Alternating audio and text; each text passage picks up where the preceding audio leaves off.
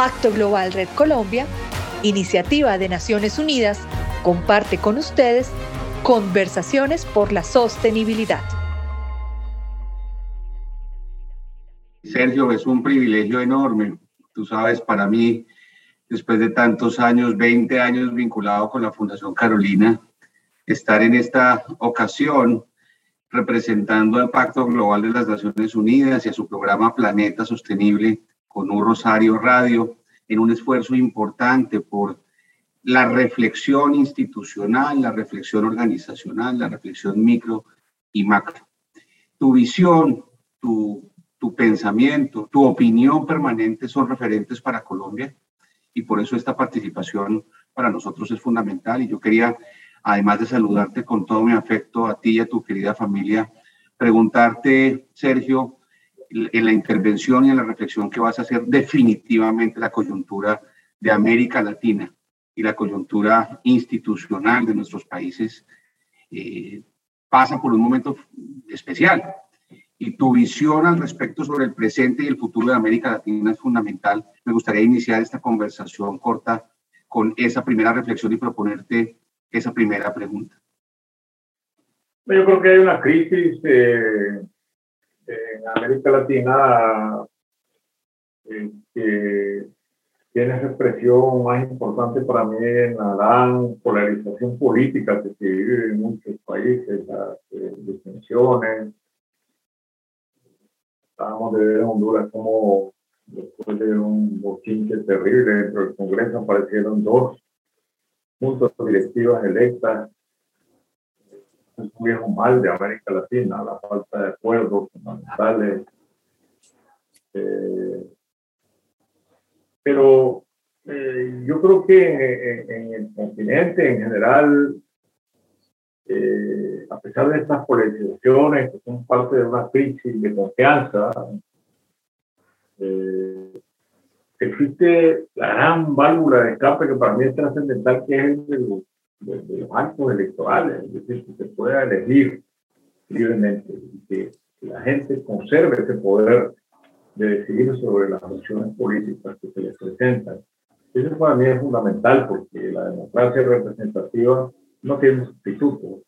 El sustituto ha sido el caudillo iluminado que, al, que, se le otorgan todos los poderes y puede resolverlo todo, pero eso ya vemos cuántas veces ha fracasado en América Latina. yo diría que en medio de esta crisis, eh, lo importante es que se puede resolver por medio de, la, de, la, de, las elecciones y que la gente puede elegir su propia opción política y que el que tenga la mayoría, pues tiene el poder y puede ser cambiado después, que han, que han, que han inventado ahora estas, eh, estas nuevas modalidades de, de revisar eh, a medio periodo eh, el mandato del, del electo por medio de plebiscitos. eso no sé si va a funcionar o no va a funcionar, pero como instrumento me parece que es que está adecuado para fortalecer lo que tenemos que fortalecer, que son los instrumentos y recursos democráticos. Gracias, Sergio. Quisiera dar la bienvenida a Gideon. Bienvenido, Gideon. Muy bien. Eh, hola, mucho, mucho gusto. Sí, me interesa mucho sus pensamientos sobre el estado de la, de, la democracia, en, más allá de, la, de, de, lo que está pasando en Nicaragua, la, el estado de la democracia en la región en general. Eh, ¿Tú me dices en la región centroamericana o en América Latina? No, en América Latina. Bueno, yo creo que hay distintos experimentos, distintas experiencias. Algunas se resuelven muy bien, como la de Chile. Eh, Chile se probó que, pese a los temores de la gran polarización que produjeron estas elecciones entre dos propuestas muy contradictorias, eh, el país ha, ha, entrado por el camino de la institucionalidad, se va a elegir, eh, va a tomar posición un nuevo presidente muy joven. Las instituciones han resistido cualquier tentación de, de ruptura. En Chile, en Honduras, donde acaba de haber elecciones, estaba hablando recientemente que hay dos juntas directivas del Congreso parece que eso se va a resolver por medio de la mediación internacional y que la presidenta nueva va a poder tomar posesión eh, de debidamente de su cargo. Eh, creo que hoy la, la toma de posición, si no estoy equivocado. Yo eh, estaba diciendo a Víctor Hugo que para mí lo importante en América Latina es que la crisis se puede resolver por la vía electoral. Eso es fundamental. Que, que los electores conservan íntegro su derecho de elegir, que los votos son bien contados, que aún en elecciones tan estrechas como la que se dio en el Perú, nadie cuestionó el resultado eh, electoral o los cuestionamientos de los resultados electorales resultaron desechados, que se pueden hacer, puede haber en América Latina elecciones con resultados muy cerrados y los, y los resultados son respetados. Eso me parece que es un enorme avance. No lo es todo, la democracia, elegir no es todo, pero sí es eh, imprescindible, porque la democracia es insustituible. y, y puedo preguntar para el caso específico de El Salvador, ¿qué crees que de la situación ahí? Bueno, en El Salvador, eh, desgraciadamente, eh, creo que las instituciones están en riesgo el riesgo de un nuevo tipo de autoritarismo moderno, o un, un, autoritarismo de la era del Bitcoin, que yo espero que las instituciones de alguna manera podrán resistir a este avasallamiento en que equivocadamente el presidente Bukele quiere someterla.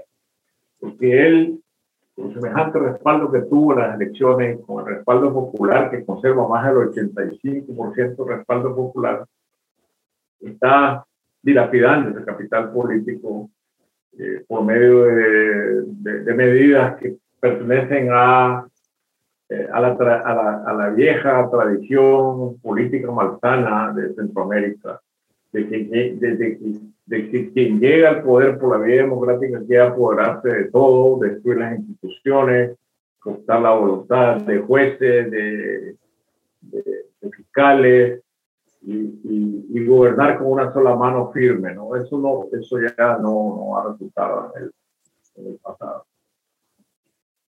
Maestro, en esa misma línea de, de, de, la pregunta yo veo una suerte de exceso de confianza en el sistema electoral, en el sistema de elecciones. Este sistema de elecciones ha demostrado que los populismos de un lado o del otro pueden llegar y lastimar las instituciones. ¿Cómo avanzar en un sistema democrático más basado en la institucionalidad que en el sistema de elección. Pero si nos fijamos bien, en aquellos lugares donde el populismo ha sustituido a las instituciones por la vía electoral, son excepción. No es la regla general en América Latina. Estamos hablando de Venezuela y estamos hablando de El Salvador ahora. Este no es el caso de Nicaragua. Nicaragua no es el populismo de un líder carismático como lo fue Chávez o como lo es Bukele, el que aprovecha, se aprovecha de su carisma y de su popularidad para destruir las instituciones y buscar cómo establecerse permanentemente en el poder. Porque es lo menos carismático que puede haber. Si él no ha usado el carisma personal para enraizarse en el poder, eh, y de acuerdo con la encuesta, Ortega no tiene ni el 20% del respaldo, del respaldo popular. Es, es, una tiranía muy tradicional, eh, basada en la cooptación del ejército, la fuerza de policía, las instituciones civiles a través del chantaje, del miedo, de la, de la, de la represión. Eso esa película la hemos visto del siglo XIX en América Latina, no, no, no es nada nuevo. Pero en otros países en donde, eh, como el Brasil, por ejemplo, eh, yo diría, bueno, eh, eh, eh, Bolsonaro es un populista de derecha, aceptemos, pero ahora hay unas elecciones. La gente puede decir, confirmo a Bolsonaro o lo cambio. Maestro, y si, y si me lo permite, Gideon, esta reflexión que usted nos propone es muy, muy interesante y, y usted alguna vez en una conversación que yo guardo en mi corazón, también aquí en Cartagena, me hablaba de, de, los riesgos del cortoplacismo en América Latina y de la dificultad que tenemos en esta región de pensar en el largo plazo. Hay unos retos urgentes, inmediatos, pero hay otros retos adaptativos y culturales de largo plazo y uno de ellos es la credibilidad de la información. ¿quién defiende la credibilidad de la información como un criterio de construcción de confianza en esa línea institucional? Me gustaría proponerle nuevamente esta reflexión, querido maestro. Que, comenzando por el final, por la credibilidad de información, el mar, las aguas están demasiado revueltas como para encontrar una, una salida ahora que se ha inventado este concepto de la realidad paralela o de la verdad alternativa, ¿no? me parece que esto es siniestro. Eh, y que no es más que un descubrimiento de la mentira tradicional, de la mentira tradicional pública, ¿no? Del engaño a, eh, los electores.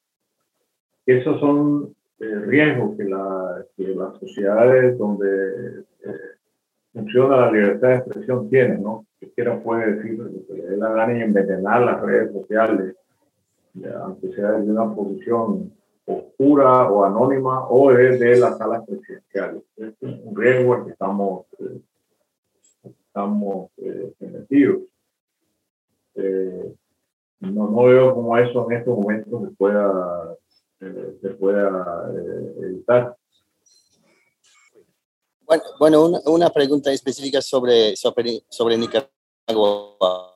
¿Hay algo más que la comunidad internacional puede hacer y sobre todo los latinoamericanos para intentar un cambio en, Nicaragua, algo que, no están haciendo hasta ahora? Yo creo que la comunidad internacional ha cumplido con, el aislamiento político y diplomático Ortega, como pudo verse en esta toma de posición, donde Ortega le entregó la banda presidencial a Ortega como en las últimas dos o tres oportunidades. Esta posición firme me parece que la ha hecho mucha media, porque él pensaba que él podía cambiar rehenes por reconocimiento político y en eso ya no tuvo éxito y ahora eh, yo creo que se encuentra la defensiva, no, no hay que hacer con los prisioneros políticos va a intentar algún tipo de artimaña para tratar de usarlo, pero ya no son moneda de cambio para la comunidad política internacional. Presos políticos están viviendo condiciones verdaderamente atroces de aislamiento, de violación de sus derechos humanos, sin visitas familiares, eh, sometidos a interrogatorios arbitrarios todos los días, en, celdas oscuras donde no, se sabe qué, día, el día o en la noche sobre, todo esto debe, haber una vigilancia permanente, internacional y un reclamo de que los prisioneros políticos no son moneda de cambio y que antes de cualquier negociación Ortega que se da tienen que ser liberados. Un asunto humanitario, eh, ya no digamos eh, político. Colombia pasa también por una coyuntura de expectativas políticas importantes. ¿Algún comentario sobre su visión en el futuro político institucional de Colombia? Bueno, lo importante para mí es que Colombia va a elegir una o dos vueltas, pero va a elegir. Eso para mí sigue siendo, sigue siendo fundamental. Puede haber posiciones muy encontradas, pero hay que recordar que el panorama político de Colombia ha cambiado radicalmente. Hace 20 años estas elecciones se estarían dando entre el Partido Liberal y el Partido Conservador. Ahora son fuerzas completamente marginales. Y eso ha ocurrido en muchos lugares de América Latina, en donde las fuerzas tradicionales políticas han desaparecido y han dado paso a alternativas eh, eh, diferentes, de distintos colores y signos políticos. Pero el electorado es libre de decidir quién va a gobernar Colombia. Eso para mí es un asunto inviable. Puedo preguntar cuáles son sus, sus próximos proyectos, en qué está trabajando ahora, que, en términos de la literatura de escritura. Dando un libro de relatos cortos aquí en Madrid y estoy escribiéndolo y, luego ya me voy a entregar a, pensar en el tema de mi nueva novela. Lo importante es que ya estoy establecido como escritor, ya tengo un piso permanente, ya tengo mi cuarto para escribir, cuarto propio, como diría Virginia Woolf eh, y, nada, pues entregarme a mi oficio de escritor, que es lo que yo quiero hacer, Pues muchas gracias. Eh, creo que eh, ya no tenemos... si me permite una última pregunta, yo no quisiera eh, pues como, como representante de Planeta Sostenible y del Pacto Global de Naciones Unidas, preguntarle alguna mención sobre su opinión de la Agenda Global de Desarrollo, los Objetivos de Desarrollo Sostenible, sí son la, la clave para que la sociedad evolucione en el desarrollo y en la sostenibilidad. Yo sí tengo mucha, yo, sí tengo muchas esperanzas de que hay transformaciones en la vida de la civilización que ya me parecen, eh, me parecen inevitables. La desaparición de los combustibles fósiles va a ser fundamental para el cambio de la vida en el planeta y eso ya tiene un plazo. Eh, eh, por otro lado, eh, la aplicación de políticas de, de, la eliminación de la capa de ozono también me parece que va a terminar teniendo éxito, las políticas de, de, en contra de la contaminación masiva de los mares, por la sustitución de, de envases eh, degradable, verdaderamente degradable. Yo creo que en un plazo de 50 años, siendo optimistas, vamos a ver cambios muy profundos en la, en la, vida económica del planeta y eso va a afectar la vida política también y la vida social. Muy bien, pues muchas gracias. Gracias, gracias muchas gracias. Es un placer volverlo a ver. Le mando un abrazo muy fuerte aquí desde Cartagena. Gracias, Sara Guido. Un honor estar contigo. Pacto Global Red Colombia, iniciativa de Naciones Unidas, compartió con ustedes conversaciones por la sostenibilidad.